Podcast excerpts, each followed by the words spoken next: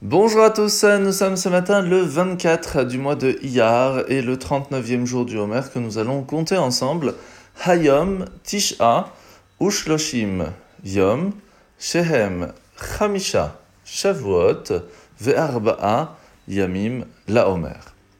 Alors le Tanya de ce matin, nous continuons dans le chapitre 51 où l'Admour Azaken nous a expliqué hier que chacun d'entre nous avait une âme, que cette âme, cette Neshama, se trouvait en fin de compte partout dans le corps mais elle avait aussi sa propre place, un peu comme une ampoule que l'on place quelque part et qui va illuminer toute la pièce. Il faut comprendre que notre neshama, notre âme, qui se trouve, comme on a dit, en grande partie dans le cerveau, va propager sa lumière de deux façons différentes. Première base, c'est que tout simplement, elle va donner à tout le corps, sans distinction, la possibilité de vivre. Et cela passe par le sang c'est ce qui va permettre à ce que tout le monde reçoive sa propre vitalité. Par contre, chaque membre est différent, chaque membre a besoin d'une force différente. L'œil ne va pas travailler de la même façon que le bras et inversement. Donc, c'est là que la neshama, la force de l'âme, va vérifier et va envoyer exactement ce que chacun a besoin. Et c'est pour cela que l'on dit que Dieu se trouve partout. Parce qu'il est partout, mais d'une façon cachée ou dévoilée, forte ou moins forte, selon le besoin.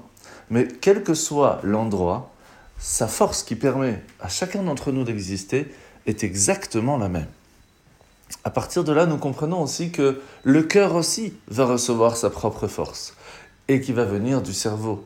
Ce qui veut dire que Moach chalit à la.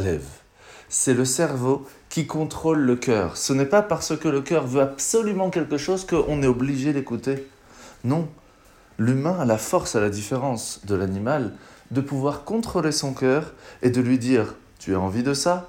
Eh bien non, parce que ce n'est pas cachère. Tu as envie de ça? Eh bien non, parce que ce n'est pas quelque chose de correct. C'est là que l'on va voir la différence entre la personne qui sait contrôler son corps ou, à l'inverse, c'est le cœur qui contrôle la personne.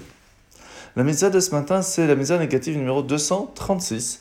Alors hier, nous avions appris qu'il était interdit de prêter de l'argent avec intérêt, ce qu'on appelle le rebit, mais Aujourd'hui, nous apprenons que même l'emprunteur a l'interdiction d'emprunter. Et nous allons apprendre aussi que même être garant ou participer à ce prêt est totalement interdit.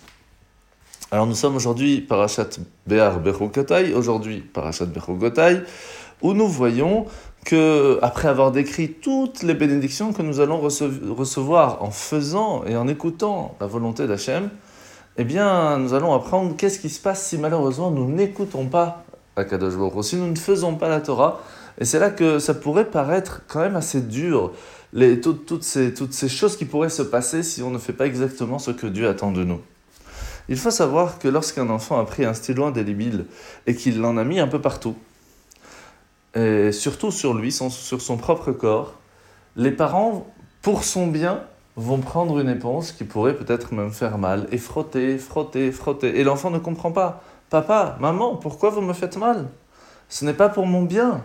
Et les parents sont là en train de pleurer, mais je pleure avec toi, mon enfant. Moi aussi, j'ai pas envie de te faire du mal, mais malheureusement, il faut effacer, c'est pour ton bien. Tu vas pas rester comme ça, sale tout le temps, avec ces, ces marques de stylo. Ce n'est pas possible.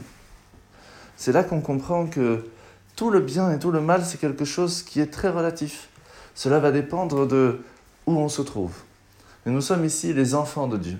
Il faut savoir qu'à un certain moment, des fois, Hachem nous aide à nous purifier. Et cela peut de temps en temps faire mal.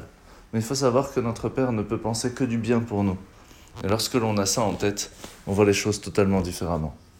Bonne journée à tous et à demain.